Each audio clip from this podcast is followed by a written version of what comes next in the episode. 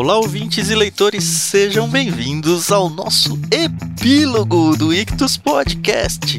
Eu sou Thiago André Monteiro, arroba vulgutan, e eu estou muito feliz, mas muito feliz mesmo, não só porque nós voltamos com o epílogo, mas principalmente porque agora estamos gravando o epílogo junto com os leitores aqui no Discord. Boa noite, Carol Simão, tudo bem? Boa noite, Tam. Boa noite, pessoal. Tudo bem, graças a Deus. Para quem não sabe, a gente vai gravar sobre os seis sermões contra a preguiça do pastor Tiago Cavaco. Daqui a pouco a gente vai falar um pouquinho mais sobre autor e obra. E eu preciso dizer que bacana foi ler esse livro, Tam. É, ele me trouxe é mesmo, vários insights sobre a vida. Essa semana a gente ainda teve o prazer de conversar com a Flora, que aceitou o convite para ser peixe grande, mas é, não quero dar muitos detalhes tal, mas ela falou sobre esse livro e a questão do racismo desse livro, o que me fez pensar muito no, no que eu tinha lido e quero falar também um pouco sobre isso. é, eu achei muito estranho ela falar sobre racismo, porque sem alguém falar antes pra gente, nossa, enxerguei racismo, não racismo do livro ser racista, né, uhum. mas dele acabar falando sobre racismo também, eu não tinha pegado de jeito nenhum, mas, nenhuma é, informação Mas depois disso. você pegou? Ah, depois depois eu, na verdade, eu nem fui atrás, porque eu já tinha até terminado o livro, né? É, então. Mas que bom que você foi.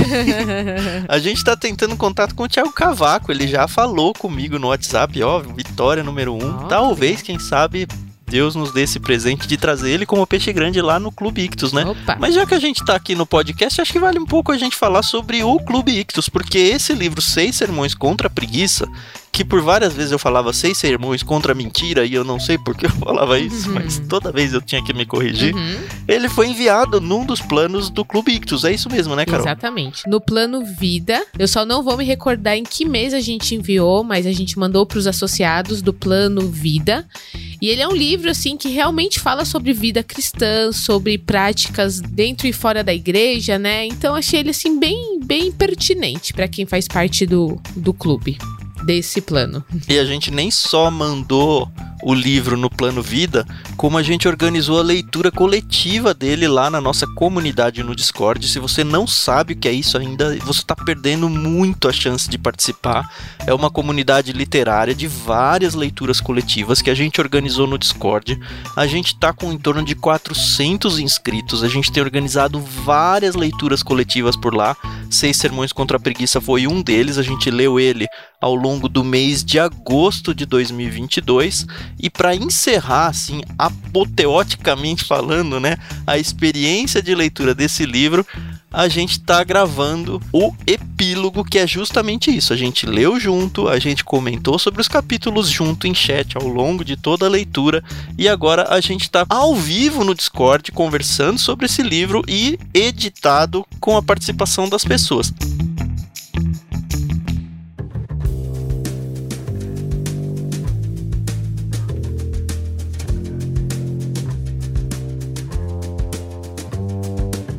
Bom, Tan, então eu vou começar. Conforme a gente for esquentando aqui os motores, o pessoal vai falando e a gente vai aí bater um papo bem legal. E para quem só está nos ouvindo depois do programa editado e publicado, é sempre muito legal conversar sobre é, livros, obviamente. E quando você lê um livro e você entende o livro, é melhor ainda, né?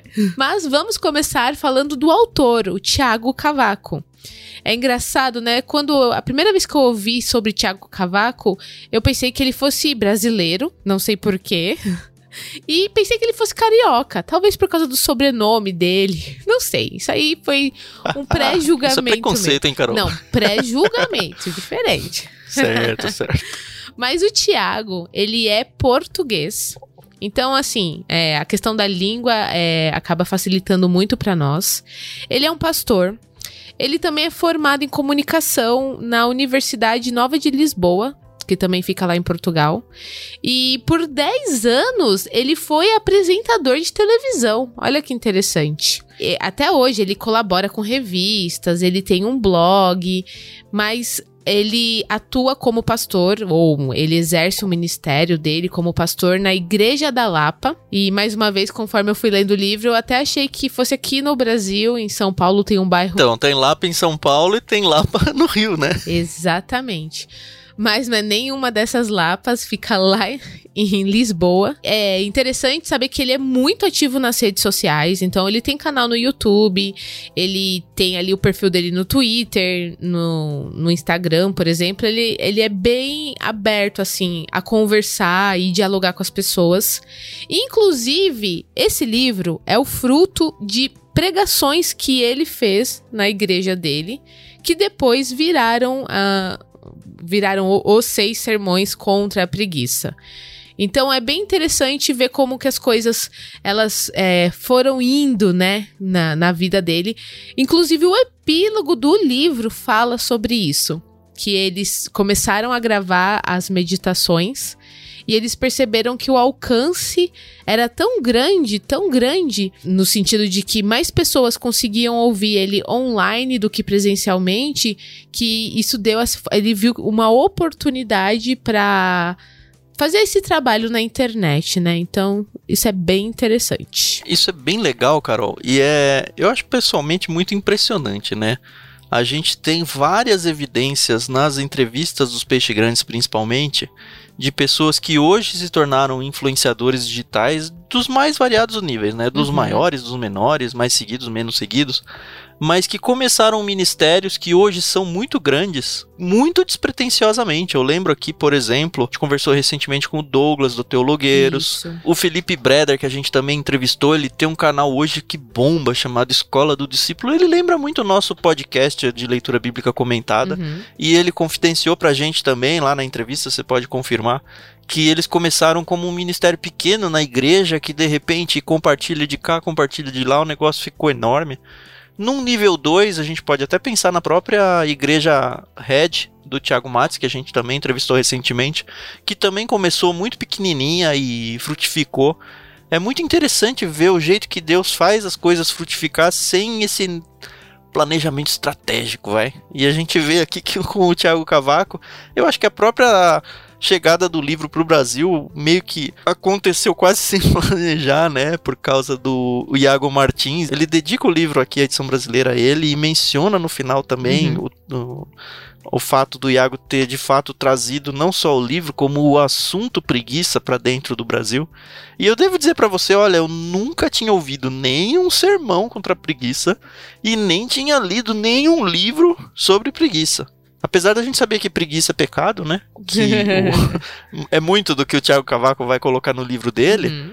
É uma daquelas coisas que ninguém fala nunca, né? Por que será? Pois é. Eu lembro na escola, na, eu era muito pequena mesmo, eu tinha uma professora que ela falava que a, a preguiça era a chave da pobreza. E, gente, como me marcou essa frase. E a minha mãe sempre também falava pra gente quando a gente não queria arrumar o quarto que, olha, a preguiça é pecado e tal. Mas durante a minha vida cristã, dentro da igreja, fora da igreja, realmente a gente não, não tem assim um, um uma meditação voltada para preguiça. Mesmo porque eu acho que é aquele tipo de tema que o pastor fala, ah, vou exatamente fazer o contrário e a gente vai aprender nesse livro que não é bem assim, né? Eu vou mostrar serviço vou mostrar trabalho que, pelo menos eu achava que era o antônimo de preguiça, né? E a gente viu que. É, ele é termina o livro assim. falando sobre isso, né? Uhum. Será que eu já dou um spoiler assim da última página do livro? Vai? Eu vou dar, porque é livro de teologia, né? Não tem nada de estragar a história, né? ele termina lá, no, ó, de verdade, é a última página antes do epílogo, tá? Ela tem lá: o oposto da preguiça não é o trabalho, é a alegria. E aí você fala, hã? É. É hã mesmo, porque assim, o Tiago ele vai conduzindo no livro a gente nessa ideia de primeiro explicar o que é preguiça e dentro dessa linha de explicar o que é, ele explica o que não é preguiça. Uhum. E o que é o contrário da preguiça, como foi o que a Carol falou. Ele organiza o tema em seis sermões, então, pensando literariamente, é um livro de sermões. Sim. Talvez você não goste do formato tal, mas não deixa de ser um estilo literário. Inclusive, olha só que interessante, nos agradecimentos, que infelizmente muita gente pula, né? Uhum. Pra já partir logo e acabar o livro, uhum. ele diz o seguinte: olha. Este livro não existiria sem o interesse persistente do seu primeiro editor português, o Fernando Silva, a Top Books, sua primeira publicadora, insistiu em publicar uma série de sermões, mesmo num país que se esqueceu de que o sermão já foi um gênero literário. Pois é. Essa foi uma das primeiras frases que eu grifei, porque de fato foi, né? Os sermões antigamente eles eram lidos. Uhum. Os pregadores escreviam ipsiliteres, assim, tudo que eles tinham para falar, eles pegavam seus papéis lá e liam para as pessoas. Eu imagino um pastor fazendo isso hoje, o quão legal ia ser para a igreja ficar ouvindo alguém ler, né? Mas eu já tive experiência de assistir uma aula que não tem nada a ver de teologia, tá? Uhum. Lida eu lembro que foi muito chato pensando na parte didática da coisa. Sim. Mas a gente também não pode esquecer, por exemplo, sermões de Padre Antônio Vieira, por exemplo. A gente não pode esquecer, por exemplo, foi ficcional agora, né? A gente acabou de ler junto com os Seis Sermões contra a Preguiça, o Gilead, Uhum. da Marilyn Robinson, que foi um livro premiado, ganhou o Pulitzer, e ele conta a história de um pregador, na verdade a família dele, né? Três gerações de pregadores aí. O, o narrador principal do livro, ele fala dos sermões dele, do vizinho dele que também era um pregador, e fica muito claro na história inteira que eles escreviam seus sermões e liam eles. Uhum. Então isso foi já na história algo muito comum, tá? E eu gostei de ter lido um sermão, não sei se o Tiago apresentou para a igreja dele lendo, duvido muito. Acho que ele deve ter usado mais com a ideia de tópicos, né? Mas eu gostei de ter relembrado isso e ativado na memória, olha, gênero literário, sermões, é verdade. É verdade. Você bem citou o padre Antônio Vieira, que foi um dos maiores oradores, né, dentro da Igreja Católica, e ele era português. E então você realmente vê que esse é um estilo literário. Eu nem sei se tanto aqui no Brasil, mas pelo menos aí em Portugal era bem comum os oradores fazerem esse tipo de, de coisa. Usarem esse tipo de, de apresentação, né? É, Exatamente. exato. Eu vou ser bem sincera, assim, que eu, eu li os, o, os- o livro, eu li os sermões, mas o primeiro sermão foi o que mais me, me tocou, assim, que me marcou, até mesmo porque eu nunca tinha ouvido ou lido, principalmente um pastor falando sobre a preguiça, do jeito que o Tiago Cavaco, ele fala. E eu já gostei aqui quando ele começa falando que vale sempre a pena ler a Bíblia, porque não a ler é perder muito mais do que apenas não ler um livro é perder a possibilidade de ler melhor o mundo em que habitamos. Isso vale para descrentes também, né? Interessante isso. Exato. E assim, o que, que é a preguiça, né? É a falta de vontade de fazer alguma coisa, é aquela coisa de, ah, hoje eu não tô afim de fazer nada, quero ficar na minha cama, não quero trabalhar, não quero cozinhar. É- fica até complicado, né, a gente distinguir o que vem a ser a preguiça. É, eu acho que primeiro é importante a gente destacar, e ele vai demorar um pouquinho no livro para falar sobre isso, mas ele acaba falando Hum. que preguiça é muito diferente de descanso. É, exato. Descanso é necessário. Sim. Por isso que ele fala que não é o contrário de trabalhar. Uhum. Descanso é necessário. E eu acho que a gente precisa falar um pouquinho sobre a estrutura de cada sermão, tá? Uhum. É interessante que em cada um ele pega um texto bíblico básico. Isso. Na verdade, assim, ele constrói uma tese. A preguiça, algo. E aí ele traz um texto bíblico, ele trabalha em cima desse texto bíblico, às vezes de um personagem, normalmente é de, um, de uma declaração maior, né? Não necessariamente um personagem. Aham. E aí ele né, pensa, é uma mensagem para uma igreja, né? Aham. Ele fala sobre aquela mensagem, faz ilustrações, faz aplicações e encerra. Isso. Se alguém me convidasse para pregar numa igreja e falasse, olha, o tema é preguiça. Pode escolher o texto bíblico que você quiser. E eu não tivesse conhecido esse livro antes, o que eu faria? Hum. Provérbios. Porque Provérbios, não só na minha cabeça, é um dos únicos livros que fala diretamente sobre preguiça, como Provérbios fala muito sobre preguiça, várias vezes, em vários capítulos. Então daria para escolher várias opções em Provérbios para tratar sobre a preguiça. Uhum. Mas de verdade, assim, olha, já li a Bíblia eu não sei quantas vezes na vida. Eu não me lembrava de nenhum texto bíblico que falasse contra a preguiça que estaria fora de Provérbios. Tanto que no capítulo 1 ele fala sobre Provérbios, né? Sim, sim. Mas depois eles, ele muda, ele foge de Provérbios em todos os outros cinco sermões. Eu- e eu acho isso muito, muito legal. Aham. E a gente percebe que de fato é uma série de sermões, porque cada vez que ele vai começar um sermão novo a partir do segundo, né? Ele fala: No sermão passado nós falamos sobre blá blá blá blá blá blá blá blá blá. e agora vamos olhar para um outro viés sobre a preguiça. Vamos abrir. Imagina, né? Irmãos, abram a Bíblia agora em Hebreus, sei lá, e aí ele começa a tratar de algo. Então é algo que ele vai, ao longo do livro, construindo em cima, não são sermões desconexos, é isso que eu tô tentando sim, dizer. Sim, sim, é verdade. E, e, o legal é como você falou, ele faz uma revisão, ele mesmo fala, né, vamos revisar a matéria. então, é, é, bem didático mesmo. É, é um professor, ele é um pastor, né, e eu acho que é muito importante é, um pastor ele ter essa didática. Porque às vezes tem o um conhecimento, mas quando não, não consegue passar pro, pro pessoal, né, infelizmente o objetivo não é alcançado, né? E você falou que ele trata não só de, de provérbios, né? E é engraçado que ele fala, ele traz Pedro, né? Segunda carta de Pedro. Ele fala ali muito em Hebreus. Ele traz textos do Novo Testamento, né? Então. É, é mais interessante. Ele traz Coríntios, se não me engano, né? É, é muito interessante. Realmente, assim, ele foi muito feliz nessa escolha, né, dele. E eu vou ler aqui para vocês esse trechinho onde ele revisa, tá bom? Beleza. Sermão 6. Vamos tentar terminar bem o que aparentemente correu bem? Resumamos então o percurso desta série de sermões contra a preguiça. No primeiro, exposto a partir do livro de Provérbios, olhamos para a preguiça como o oposto da inteligência. Eu acho que seria legal a gente voltar aqui daqui a pouquinho. No segundo, exposto a partir da segunda carta de Pedro, olhamos para a preguiça como uma ignorância. No terceiro, na carta aos Hebreus, olhamos para a preguiça como uma negligência. No quarto, expomos a partir do livro de Amós no Antigo Testamento, olhamos para a preguiça como uma corrupção. No quinto, expomos a partir da segunda carta aos Coríntios, olhamos para a preguiça como uma tristeza. E aí ele está abrindo o sexto sermão, né? Ele conclui um pouquinho mais adiante. Agora olhamos para a preguiça a partir do fato de ela ser merecedora de castigo.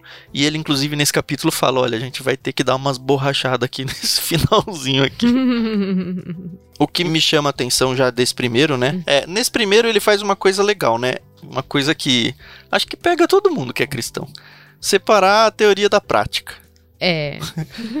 é. E ele fala que isso é uma coisa no nova.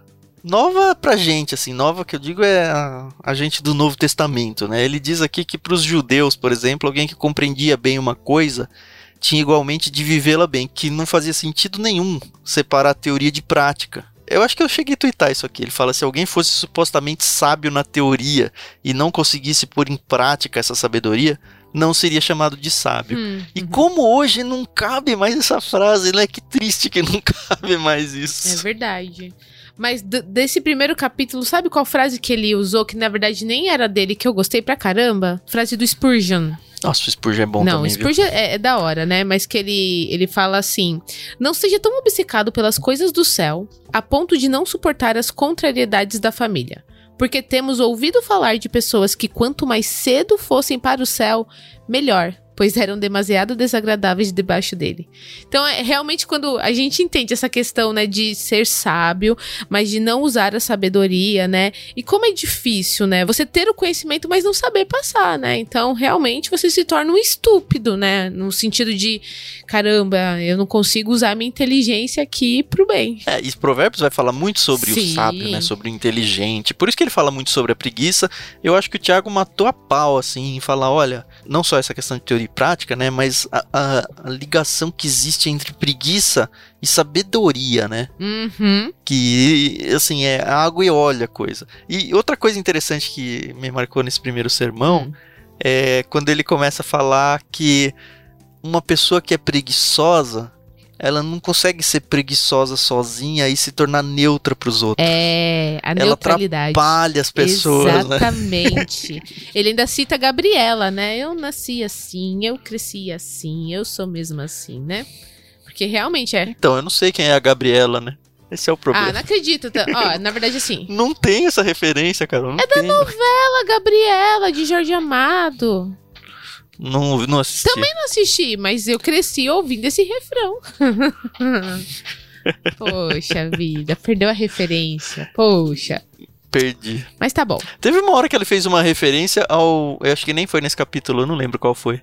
Ele fala: Ah, tem uma música é, do Roupa Nova, sim, que é muito legal essa sim, música. Sim, sim, É, chama Roupa Nova a música, né? Isso. E aí É ter- é muito legal a nota de rodapé dele. É o terceiro? É. Você leu a nota de rodapé, não? Não, não li. Ele, enfim, ele pega aquela música como uma ilustração. Ele faz isso várias vezes também, né? Ele traz a cultura geral. E é interessante porque ele parece ser uma pessoa muito jovial. Não tenho ideia de quantos anos tem o Thiago Cavaco. ele nasceu em foto ele deve, acho 77. É, eu ia falar que ele deve regular comigo, eu sou de 79, mas ele tem a mente muito nos dias atuais, eu acho. Aham. Só que aí, deixa eu achar que a nota de rodapé foi muito boa. É, aqui ó. A composição, na verdade, ficou famosa no Brasil por meio do próprio Milton Nascimento, seu compositor. O nome do grupo Roupa Nova foi inspirado no título da música, e a banda regravou para evidenciar isso. Com certeza, Thiago fez bom uso de uma informação equivocada que tinha. Foi tão legal essa nota do editor, foi tipo, você errou aqui, deixa eu corrigir o seu erro, mas eu vou ser gentil com você mesmo assim. pois é, pois é. Mas olha, eu conheci a versão dessa música do Roupa Nova, que eu acho fantástico, eles têm no CD e DVD deles do ao vivo, que já tá bem velho, Uhum. mas na minha cabeça ele ainda é novo. Uhum. E conhecia na versão do Milton Nascimento, que eu gosto muito. A hora que eu li ele falando do Roupa Nova, eu, nossa, que legal, aquela música do Roupa Nova, é isso mesmo. Aí depois que o editor vem lá e fala, não, é do Milton. Putz, como é que eu não lembrei que era do Milton, cara? Eu ouço essa música há tantos anos. É, meu, a gente erra, né? É, Fazer fazer o quê? Ô, Tam, mas agora voltando aqui pro primeiro sermão, que eu sei que você fez essa, esse parênteses aí do terceiro. Essa semana a gente teve o prazer de conversar com a Flora. E, mais uma vez, eu não vou falar sobre o nome dela aqui. é, mas ela é uma das idealizadoras do Projeto Agostinhas. Aham. Uma das indicações dela, ó, o spoiler, foi esse livro, Seis Sermões contra a Preguiça. E ela falou que quando ela leu esse livro, ela viu um pouco de. da- Viu não, um pouco não. Ela viu a questão do racismo, né? E aí a gente ficou, nossa, sério? Onde que você viu, né? Tal, porque afinal de contas são seis sermões contra a preguiça e tal. Mas no primeiro sermão já fala um pouquinho sobre essa questão, então, se você parar eu não peguei. atenção. Vou- é assim, eu tenho que ser sincero, tá? Na hora que ela falou É. isso, eu sei que é o assunto que ela trata, né? E não tem Sim, problema sim. nenhum ser esse o assunto dela, porque enfim, cada um trata do, do assunto que tá tratando. Basicamente é isso. Não Uhum. tem mérito nem demérito nisso. Mas na Uhum. hora que ela falou, eu pensei, cara, não tem nada a ver. Não falei pra não ser deselegante e tal, né? Mas será que não tem? Não, então, mas eu pensei também, não, uma outra coisa que, por não ser deselegante, eu não falei. Mas agora que ela não tá aqui, eu vou falar e vocês Hum. vão me entender. E, e, por favor, não, não entendam como deselegante. Eu pensei na hora que ela falou, puxa, quem só tem um martelo na mão, vê prego em tudo que tem, sabe? E, Uhum. e é isso. Mas agora a Carol tá falando que eu que tô sendo errado. Então vamos ouvir a Carol aí. Não, é sendo errado não, mas aí você co- coloca uma outra lente, entendeu, na leitura. Então, por exemplo, dentro do primeiro sermão, é, fala sobre essa questão de... Ó, ele traz o exemplo aqui. É, o bêbado que se acha capaz de dirigir, damos-nos ao luxo de afirmar que amamos Jesus sem dar o menor crédito às suas afirmações sobre o amor. Uhum. Segundo a lógica que Jesus expôs em João 14 e se repetiu em 1 João 4, se alguém diz eu amo a Deus e odeio seu irmão, é mentiroso. Pois quem não ama seu irmão a quem viu, não pode amar a Deus a quem não viu. É como eu tô te falando, coloca uma outra lente, entendeu? Porque realmente essa questão do, da- do racismo é você rebaixar uma pessoa, seja por causa da sua É cor, verdade. por causa do seu gênero, por causa do, da sua posição, né, dentro da sociedade, enfim. É, porque eu acho que o racismo ele é muito mais do que só a questão das raças, né? Enfim. Mas quando você fala que você ama Deus, que você ama Jesus, mas você tem esse tipo de comportamento, né? Esse tipo de ah, não, eu sou superior por causa da cor da minha pele, ou porque eu, eu sou rico e a pessoa é pobre, ou porque eu fiz uma faculdade e a pessoa não terminou o ensino fundamental. É um tipo de preconceito, né? Então, é- é- eu comecei a olhar o livro depois que ela falou com esses olhos, entendeu? E Entendi. realmente É, faz sentido. tem bastante. Aí, ó, ponto pra Carol. Ponto pra Carol. E vamos tirar uma estrelinha do Tan também, porque a Januse tá falando aqui no chat. A música de Lady Gaga o Tan conhece. E ele, eu nem lembrava que ele tinha mencionado a Lady Gaga. E Sim, como a Carol bem Way. disse aqui no chat também, eu, eu não tenho a menor ideia, tá, Januse? É, eu vou falar uma outra coisa para você. Eu acho que eu não conheço nenhuma música. Da... nenhuma. Talvez assim, toque alguma música que eu falar, ah, eu sei, conheço essa música. Mas não vou saber dizer que é da Lady Gaga, entendeu? Inclusive, se eu cruzar com ela na rua, eu não sei quem é. De verdade. Hum. é uma heresia? Não sei, talvez a heresia não. seja em conhecer, deixa. Isso é assunto para outro podcast. Então é, a gente tem que realmente agir assim como o pastor Tiago ele fala nesse livro, né? A gente precisa muito da ajuda de Deus é, para que a gente possa realmente encontrar o caminho da sabedoria e não ter preguiça de desenvolver né, essa sabedoria e usar ela pro bem, né? Uhum. Que essa que é a verdade. Aí no 2 ele pula para Pedro, né? Isso, Segunda Pedro. Ele vai falar um pouco sobre a ignorância, né? É. É, é, é, é bem Ó, uma das coisas. Né? É, bem Pedro. Uma das coisas que me chamou muito a atenção lá, de verdade também. Ele, hum. ele sempre começa assim, meio devagar, meio tentando trazer a audiência dele, né? Pensa que ele uhum. tá falando em primeiro plano pra audiência dentro da igreja local dele, né? E eu gostei Sim. que ele trouxe, apesar de não ser nada novidade para quem já é cristão de longa data, né? Essa diferença entre justificação e santificação. Justificação é uhum. é aquela questão pontual, quando, se torna, quando a gente se torna justo para salvação e tudo. E santificação é aquele processo que leva a vida inteira, né? Mas aí, Sim. eu gostei muito, na página 33 ele escreve: A santidade não é opcional para os cristãos. Sermos santos é a garantia de que somos cristãos. E aí ele fala um pouco sobre. Acho que indiferença mesmo, né? Que a, que a preguiça causa. E que essa indiferença ela acaba gerando reflexos no nosso próprio relacionamento com Cristo. Inclusive no, nosso próprio relacionamento com o tempo, né? Porque a gente acaba é, se perdendo dentro da nossa própria agenda, porque a gente é indiferente às prioridades, a gente é indiferente aos compromissos, enfim, é, é, é realmente é uma coisa ligando a outra. E tá, não sei você, mas eu me vejo muito. E aí ficou com aquela coisa, cara, eu não quero ser preguiçosa. Não quero, não quero, mas você ler um livro desse, é impossível você não, não se relacionar com um dos capítulos aqui que o pastor Tiago trata. Uhum, verdade. E, cara, não, eu não quero, eu não quero ser essa pessoa, entendeu? Eu quero ser, eu quero ser santa no sentido de ser santificada e não somente justificada, né? É, ele fala também nesse capítulo. Ah, não, mas pera, antes, antes de você lidar, eu só quero terminar uma coisa. Que fantástica essa frase que ele usa aqui, ó. A preguiça torna-se pura ignorância acerca de quem Jesus é. O pior de ser ignorante não é ser tolo. O pior de ser ignorante é não conhecer Cristo. E a Carol acabou Isso de queimar o meu. queimar ah. meu cartucho. Poxa. Mas é bom porque olha como marcou duas pessoas. Mas não é? É, porque as pessoas, quando, quando você chama uma pessoa de ignorante, o que você tá chamando ela? É, burro, né? Só que não é, é isso, né? né? Ele desconstrói é, muitas é coisas que às vezes a gente acha que é óbvio, mas não é. Exato. E que, que, que legal que vem uma pessoa e fala: Ó, oh, seus tolos. Não é isso que, que significa, entendeu? E. Ai, não tem jeito, a gente acaba, a gente tenta fugir tanto das coisas, mas é, é só Jesus mesmo.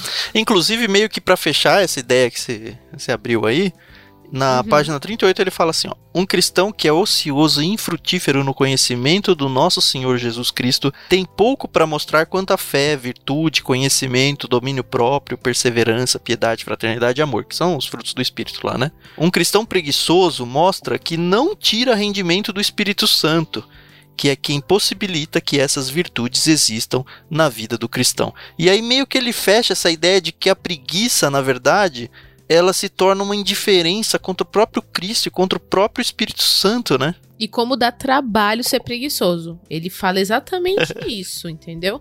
É, é, gente, dá muito trabalho você ficar indiferente, você se, se tornar uma pessoa ignorante, entendeu? Porque o que, Deus, o que Deus espera de nós, né? O que o Espírito Santo ambiciona para nós é liberdade, né? Ó, vou colocar a G aqui junto comigo, tá? Ela comentou aí, acho que sobre a Lady Gaga, né? Deu uma risada. Ah. De forma alguma, me perdoem os fãs, mas ninguém está perdendo nada não conhecendo. Que bom que eu não tô perdendo nada. A Renata Kamimura, ela não está na gravação aqui com a gente, mas ela sempre participa quando possível. E quando a gente entrou uhum. no capítulo 3, lá, o sermão número 3, ela deixou uhum. registrado no texto lá que a gente estava escrevendo, né, comentando o livro, uma coisa bem legal, olha só. Gostei muito da abordagem sobre a esperança neste capítulo. Ela abre aspas para o Tiago Cavaco, né? A esperança uhum. não gira basicamente em torno de quem a tem, gira em torno é, de em quem ela foi depositada. Deus é bom e isso nos basta. Mesmo quando o mal nos acontece, a esperança é o que nos faz lembrar que Deus não é o meio que arranjamos para chegar ao prêmio. Aí a gente tem aqui o terceiro sermão, que é a viralidade da esperança, onde ele cita a música, né, do Roupa Nova, uhum. é, com, composta pelo Milton Nascimento. Mas já que você trouxe a, essa essa observação. Quero muito que você fale o que, que você sentiu desse capítulo. Aliás, antes da gente falar sobre isso, eu queria deixar uma encomenda pro Chico que tá editando isso daqui, pra ele colocar um trechinho da música, né? É tão legal essa letra, é tão bacana. Óbvio que a gente não vai colocar ela inteira, mas vão atrás uhum. depois, porque. É bem legal, tá? E Chico, se você colocar. Bom, escolhe aí o que você acha mais legal: a versão do Roupa Nova ou a versão do Milton Nascimento.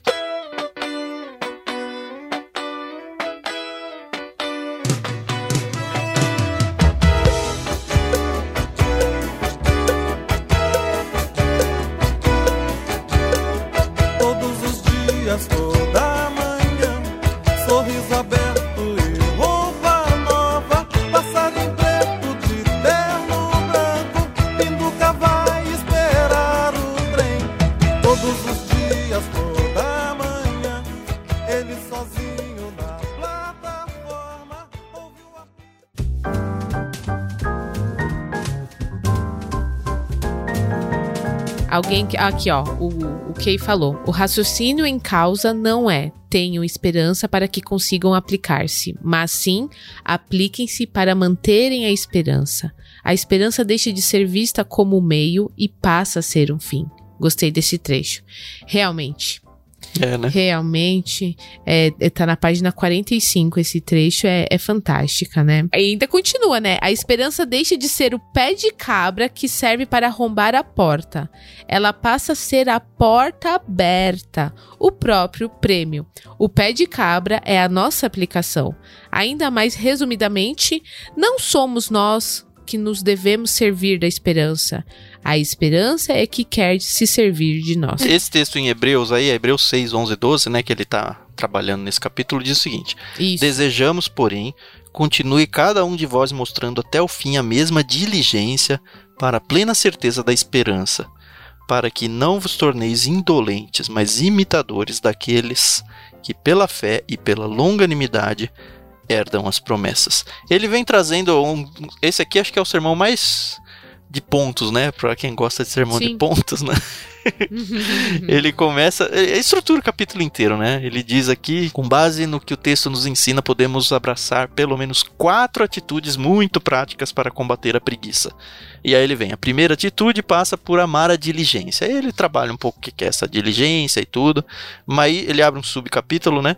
A segunda atitude uhum. é pedirmos a Deus que nos faça amar a esperança. E no meio, eu até grifei aqui, ó, devemos amar a esperança não para parecermos positivos, mas para sermos perseverantes. Aí depois, um pouquinho mais para frente, né, a terceira atitude passa por um exercício prático. Corremos o risco de ser a primeira essa aqui foi demais. Essa foi demais, demais. Corremos o risco de ser a primeira geração na história do mundo que de tão fixada na ideia de autenticidade despreza o poder de um bom exemplo. Aí um pouquinho mais embaixo, por que razão imitar outros não pode ser uma via para nossa verdadeira originalidade? Cara, que sensacional isso que ele falou, sabe? Hoje em dia todo mundo quer ser original, um mais original que o outro, e eu acho que é, eu entendo assim, ele fala bastante sobre a importância de exemplos aqui. E eu já falei isso várias vezes no Ictus Podcast em vários contextos, que nós como nós como cristãos, a gente tem que tomar um cuidado danado, porque a gente tem que seguir a Cristo e não seguir pessoas. Por que, que eu sempre Exato. levanto essa bola? Porque a partir do momento que você segue uma pessoa, sei lá, um pregador famoso aí, coloca o seu pregador favorito na, na frase aí. Coloca ele na sua cabeça agora. Tá. Se daqui 5, 10, 20 anos ele cair, sei lá, apostatar, adulterar, Cara, tem tantos casos bombando aí. Ah, o fulano é. foi, é. sei lá, o Ravi Zacarias, que faleceu recentemente. Bom, apareceu que ele tinha problemas com sexualidade a vida inteira, abusava de mulheres. Se você embasar sua fé numa pessoa e essa pessoa na, lá na frente se mostrar o que você é, que é pecador, hum. você pode cair da fé, porque você não embasou em Cristo, você embasou numa pessoa. É uma ressalva que eu sempre faço. O Tiago Cavaco não fala absolutamente nada sobre isso no livro. Ele não, não dá essa alerta. Mas eu sempre uhum. dou porque eu acho que é importante, porque eu já vi muita gente caindo, na época que o Caio Fábio caiu, na época que tantos outros aí caíram. Agora ele uhum. fala uma coisa que é o outro lado do pêndulo. A importância da gente ter pessoas de quem a gente vai imitar. E o próprio Paulo fala isso na Bíblia: olha, sejam meus imitadores, sejam meus imitadores. Pessoas que, óbvio, elas podem vir a cair mesmo. A questão é quando ela cair, você vai entender que ela é tão digna de perdão quanto você, de oração, alvo de oração, como a gente é, e que o fato dela cair não quer dizer que o cristianismo está errado e nem que a minha fé deve ser abalada por causa disso. Agora, enquanto ela for um bom exemplo, é muito importante que a gente se cerque de bons exemplos, porque são eles que vão fazer a gente se manter na linha e não necessariamente ficar reinventando a roda todo dia. Não, existem excelentes pastores, senão também ninguém vai pra igreja, né, Tan? É verdade, né? Porque, afinal de contas, se eu estou numa igreja, é porque eu concordo ali com o que o pastor da igreja tá falando, com o que a, a liderança da igreja tá trazendo, né? Se também não, não tiver essa combinação, né? Não, não adianta. O que não dá é para você substituir Cristo, né? É, Paulo fala, de meus imitadores como, como eu, eu, sou, de Cristo. De Cristo né? Exato. Né? Então, é muito importante a gente não se esquecer disso. E quando você pega uma pessoa, um ser humano pecador, é, e coloca ele no pedestal, aí a, a chance de dar, de dar errado, o seu exemplo, é 100%. Não é 90%, é 100%. Porque a pessoa, um dia, ela vai fazer alguma coisa você vai falar assim: eu não acredito que essa pessoa fez isso. Então a gente não pode esquecer que realmente Cristo é o nosso maior exemplo. E uhum. obviamente que existem excelentes é, cristãos, por assim dizer, homens e mulheres. É, ai, nossa, eu, eu, convivi com tantas senhoras maravilhosas que me ensinaram tanto. Eu posso dizer aqui sem cerimônia que a minha sogra e a minha mãe são mulheres incríveis que eu, se um dia eu chegar a ser 5% do que elas são dentro e fora das suas casas, com as suas famílias, dentro da igreja, eu tô muito feliz, entendeu? Mas elas são imperfeitas, eu ah, todo disso, mundo é, né, Carol? Exato, exato. Então a gente tem que tomar esse cuidado real. Para ontem, a G ela comentou o seguinte no chat: Vivemos um paradoxo. Embora busquemos autenticidade, o mundo moderno traz inúmeros exemplos de pessoas imitando outras, no comportamento, atitudes, vestuário, etc. E na maior parte das vezes, exemplos ruins. Nossa, ai, você disse tudo, G disse tudo. E assim, eu só não posso dar exemplos aqui, porque aí eu estaria... Vai comprometer, né? não, mas é interessante isso que a G falou, porque eu acho que o ser humano, como assim, como algo intrínseco dele mesmo. Ele tem essa necessidade de imitar. Eu tava conversando uhum. esse fim de semana com um pessoal lá na minha igreja e uma coisa boba, tá? Que tem absolutamente nada a ver em imitar caráter nem nada, que é simplesmente imitar jeito de falar. E aí tem um cara que teve um, um convívio muito grande com um americano, por exemplo. E aí depois de um tempo a família falou: "Você tá falando com um sotaque norte-americano?" E tá estranho, tá parece forçado. E ele falou, cara, eu nem tava percebendo. Eu comentei com ele que eu tinha viajado uma ou duas semanas uhum. para trabalhar com o pessoal no Nordeste. Eu passava o dia inteiro na empresa com eles, ia jantar com eles. No final eu tava falando com sotaque é, nordestino. Assim, é. não, só, não só usando palavras do vocabulário que eles têm e eu não tinha, mas uhum. usando entonações do é, principalmente, sabe? A própria. trejeitos. É, o próprio jeito de cantar, a fala, assim, tava meio cantado pro lado. E, e aí eu voltei e falei, cara, olha que louco, eu fiquei nem duas semanas aqui, eu já tô imitando. É só porque a gente ficou perto, sabe? E, e, não foi nada forçado, foi algo natural. Então, dentro disso que a, que a G falou, ah, o mundo moderno traz pessoas imitadas. Eu acho que o mundo sempre fez isso. E, e é interessante é. porque, assim, é, tinha uma brincadeira, né, quando eu quando eu era criança, o pessoal da igreja, não, não pode ver novela, não pode ver novela. Eu não acho que não possa ver novela. Uhum. Mas a novela sempre foi e sempre vai ser um grande influenciador pro povo brasileiro. De tudo, de usos, Sim. de costumes, de vestimenta. Hoje em dia é normal, por exemplo, na novela ter o núcleo homossexual, uma pessoa casada ter vários relacionamentos. E Uhum. quantas e quantas vezes a gente já não vê na cabeça dos cristãos deixar de recriminar isso porque ah, é, é o normal, sabe? É o normal. Por quê? Porque eu fui aprendendo, fui assistindo essa microcosmo da- do mundo dentro da novela. E a partir do momento em que aquilo deixa de chocar, você já vê. Eu lembro, por exemplo, ah, teve- quando teve o primeiro beijo gay na novela, e ó, saiu nos Uhum. jornais, que isso, que aquilo. Hoje, se não tiver, tá faltando, sabe? É, o certo vira errado, É, e o exato. errado vira certo, né? E ai, ai, de, ai de nós, né, se falarmos alguma coisa, né? É E tem mais uma coisinha nesse terceiro sermão que eu queria destacar. É, Ele diz aí: Sim. há uma quarta atitude que nos é útil, a qualidade de sermos pacientes. Ou pelo menos de começarmos a amar a paciência. Esse é um negócio meio interessante, principalmente pra gente aqui no Clube Ictus, que tem que ter uma paciência danada pra ver o negócio crescer, né, Carol? Pois Mas é- É, é o- o- a frase que eu grifei aqui nesse trecho é: a paciência é uma qualidade obrigatória de quem sabe que os obstáculos são removidos por Deus. Amém, aleluia, amém. Amém, amém. É isso aí.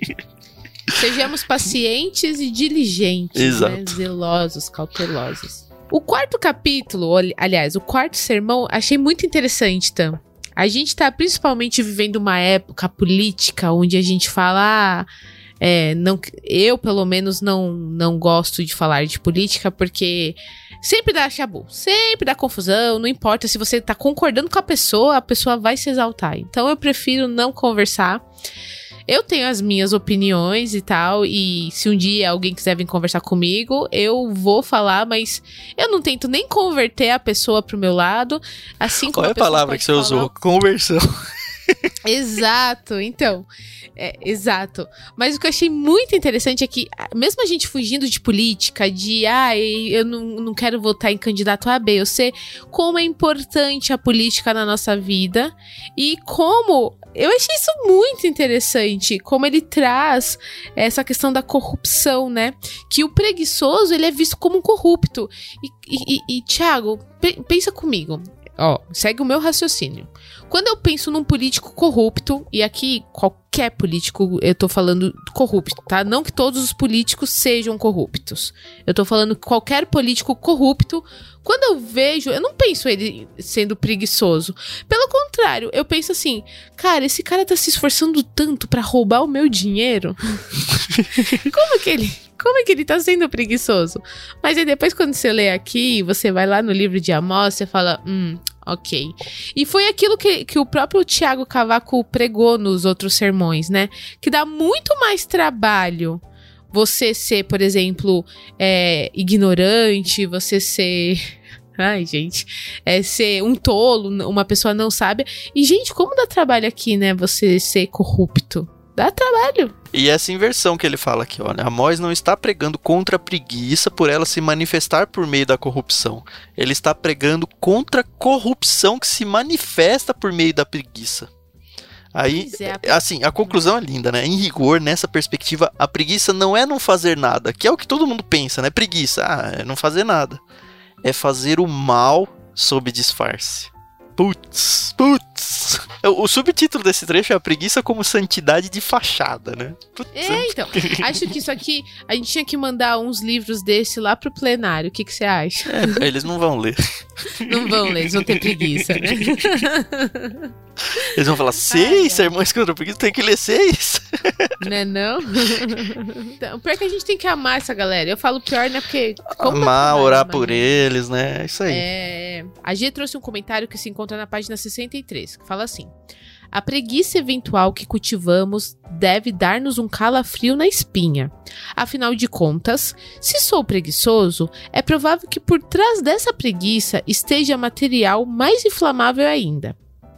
Nesse sentido, e como já vimos antes, o pecado da preguiça tem o condão de revelar outros pecados piores. Interessante que ele acaba esse capítulo, né, falando que reconhe o reconhecimento da nossa preguiça pode ser o primeiro passo para alargarmos a mesa a quem, mais do que nós, precisa ser alimentado. Que Deus nos dê uma candura corajosa que resista à corrupção. Porque, claro, gente, ser corrupto não é só no âmbito político, tá? Eu trouxe esse exemplo porque acaba sendo um pouco mais é, visível para uhum, nós. Mas sim, você sim. é corrupto é, pegando contexto, né? a folha, é, a folha de sulfite da sua empresa, entendeu? Uhum. É, é, é, um tipo de corrupção. Quando ele entra no quinto sermão, é, ele vai agora para a carta aos Coríntios, né? E, e é legal, né? Ele muda. Assim, ele reconstrói o conceito de preguiça várias vezes para um lugar que se fala, hã? Tipo, nada é, a ver, né? é. né? Aí ele falou, indo para a carta aos Coríntios, a abordagem é distinta de todas as outras. Olhamos para a preguiça a partir da sua relação com a tristeza, o que já me deu um nó na cabeça. Falei, nossa, não tem nada a ver, tal, né? Uhum. E, e, é interessante que ele começa. Primeiro que ele me traz duas palavras novas, né?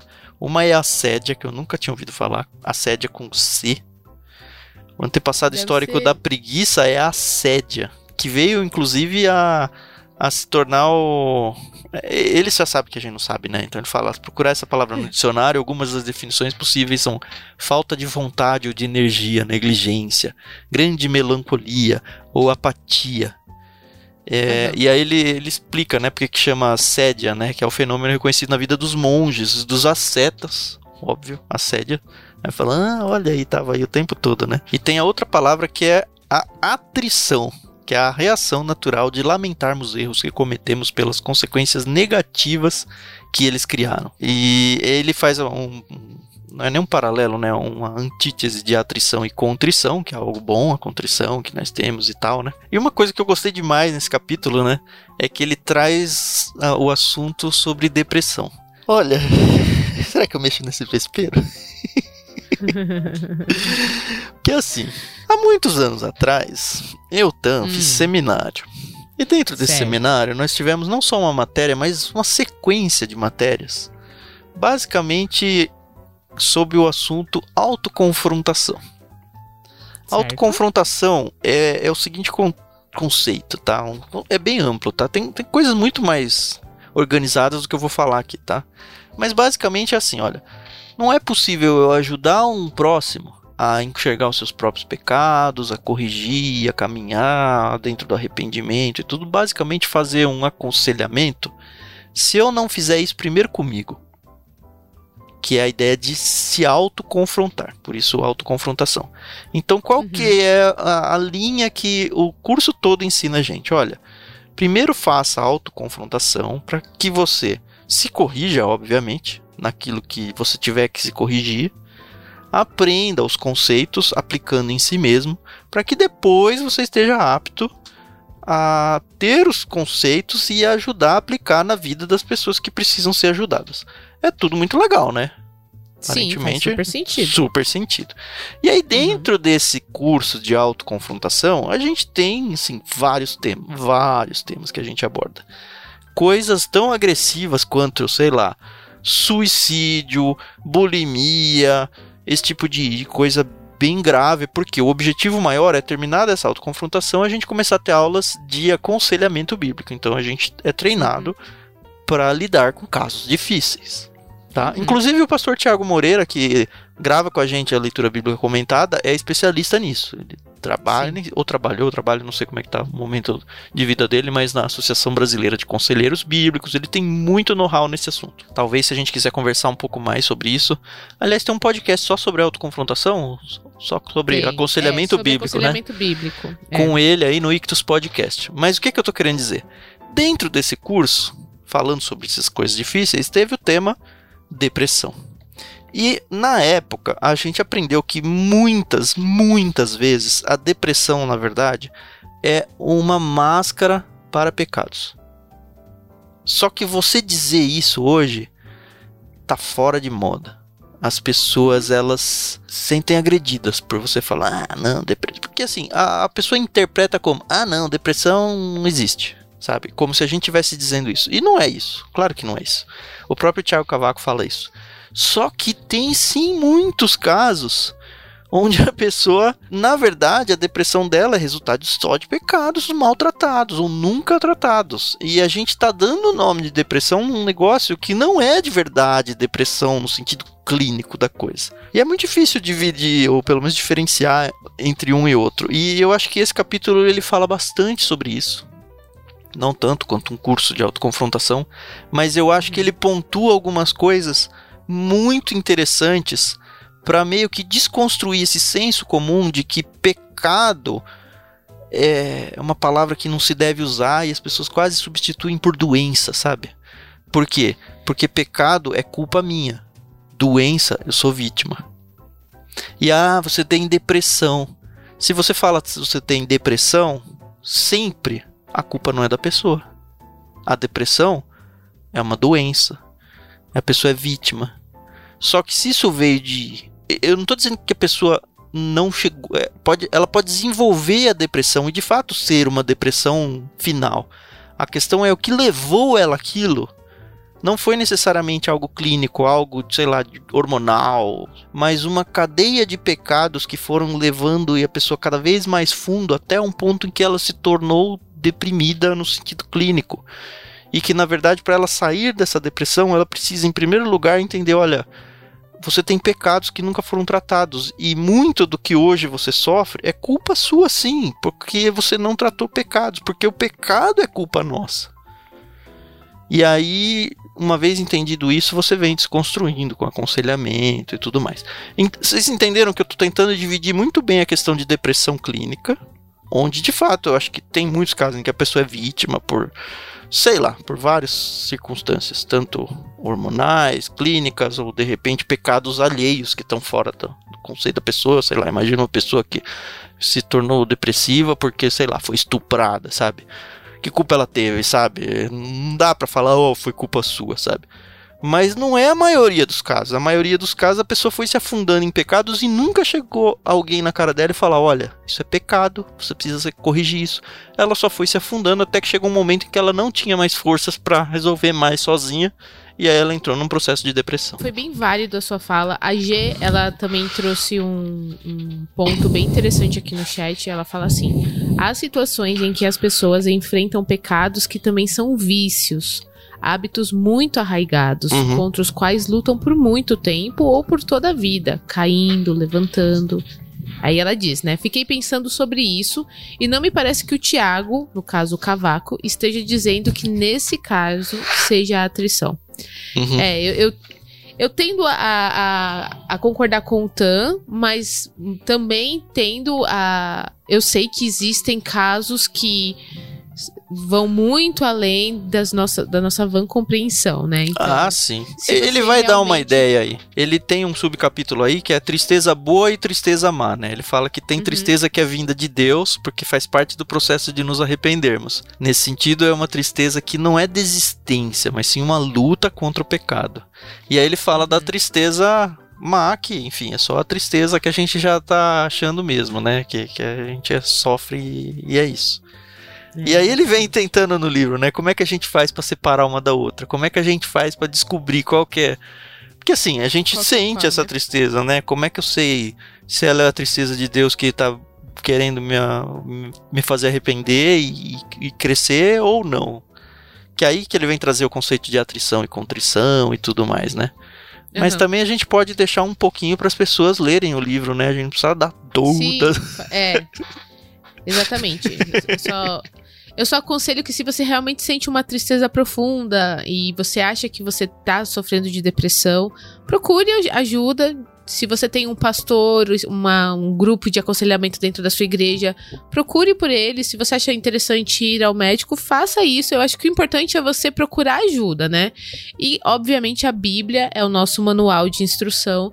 E dentro da Bíblia você encontra, assim, é, passagens é, que vão te ajudar.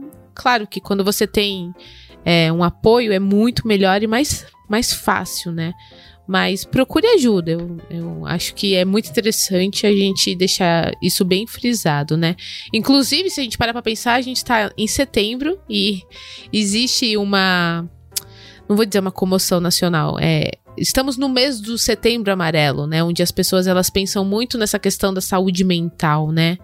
Então, acho importante as pessoas saberem separar, né, a tristeza de um problema de saúde e tal. Mas é isso. É até bom a gente estar tá aqui conversando sobre isso, porque é um assunto que realmente a gente você acabou de tratar ali sobre corrupção e você vem falar de depressão, são assuntos pesados, é. né? São assuntos o próprio Tiago ele fala várias vezes, né? Nossa, tá pesado esse assunto e tal. E é, esse capítulo é bateu muito, né, galera? E, uhum. e eu sei que a gente falou isso naquele episódio que a gente falou de aconselhamento bíblico, mas já que pode ser que você não vá lá ouvir, é importante dizer que um bom conselheiro bíblico é aquele que também pede para que você faça exames médicos ou te encaminhe para um médico para que você seja analisado como um todo, tá? Porque Exatamente. eu acredito que tem muita gente falcatrua mesmo, assim, fazendo coisas uhum. erradas e, e acho que o ser humano ele não é nem só físico nem só espiritual, sabe? Ele é todo. Então tudo tem que ser analisado. Às vezes pode ser algo químico no seu corpo, sei lá, que precisa ser regulado para auxiliar a sua mente, o seu espírito e tal. Vamos encerrar, né, os, com o sexto sermão.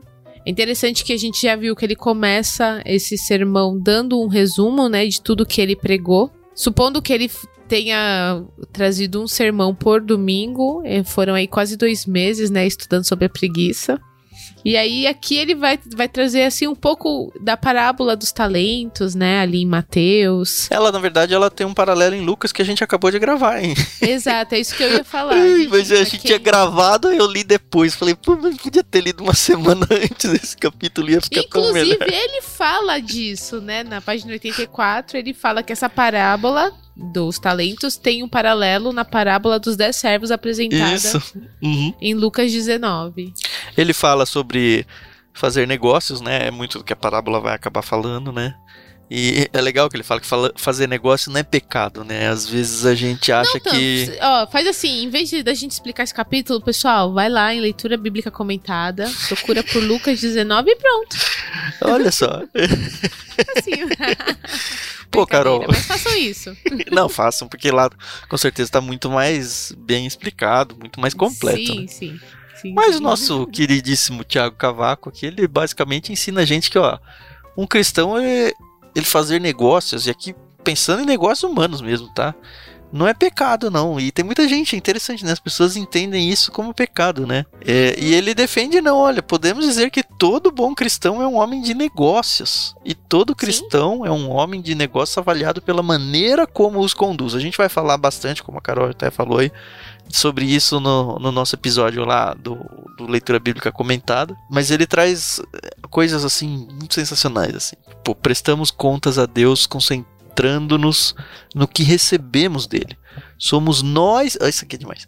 Somos nós que estamos em dívida com Deus, não ele conosco. A única coisa é, verdadeiramente é. nossa que trazemos até Deus é o nosso pecado. Olha isso, mano. Pois é.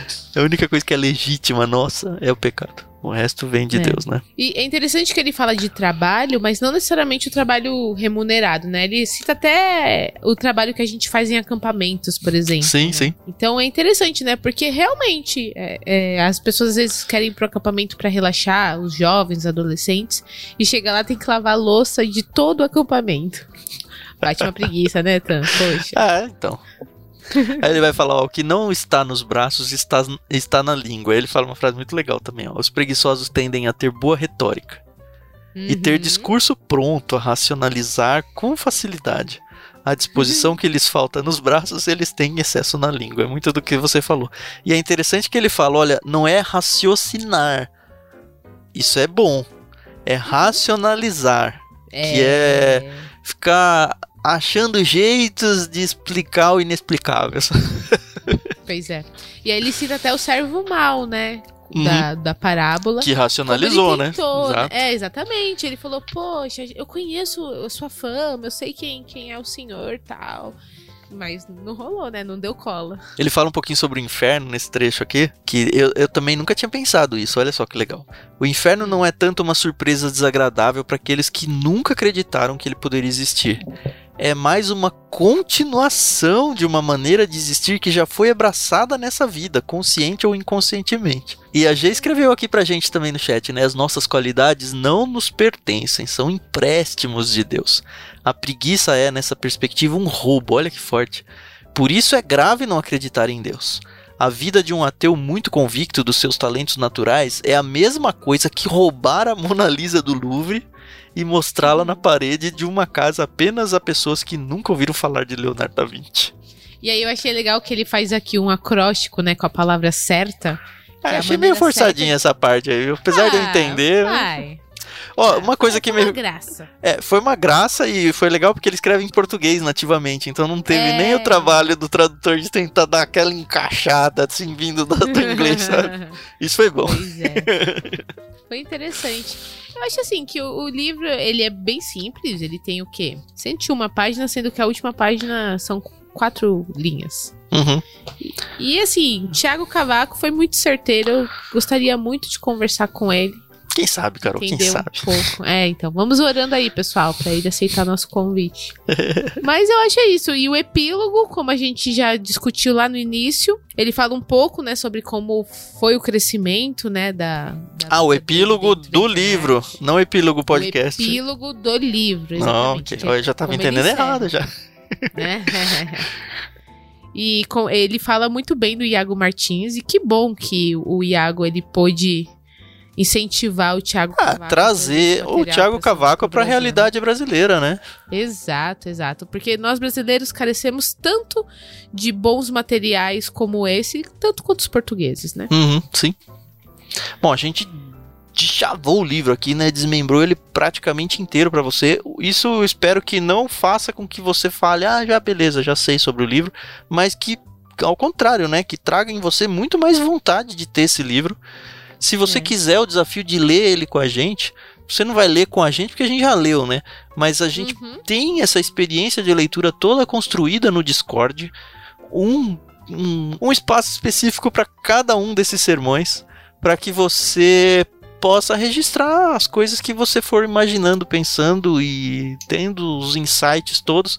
É muito legal porque dentro da ferramenta do Discord você não só pode acompanhar os insights de todo mundo que foi lendo e, e, resolveu registrar, como mesmo depois da gente ter terminado a leitura, você seguir a sua, você seguir o seu próprio cronograma de leitura e ir contribuindo para esses fóruns ali, tá? É um log, eu sempre falo isso para as pessoas, né? É um log de leitura onde sempre é tempo de entrar uma pessoa nova e ir acrescentando e todo mundo, sei lá, daqui um, dois, dez anos entrar lá e falar, olha tudo que escreveram sobre esse livro aqui. Não só o próprio Seis Sermões contra contra a preguiça, mas os tantos outros livros que a gente está lendo, que a gente já leu e que a gente ainda vai ler, né? Fica um espaço Isso. aí totalmente gratuito para que você participe. Vai aí na descrição do programa, pega o link aí para você participar do Discord e não perde mais tempo não, vem ler com a gente. Olha que interessante, agora que eu percebi, ai gente, eu sou muito desligada para essas coisas. Na capa tem um monte de formiguinha, né? Carregando a preguiça, né? Vá ter com a formiga, seu preguiçoso.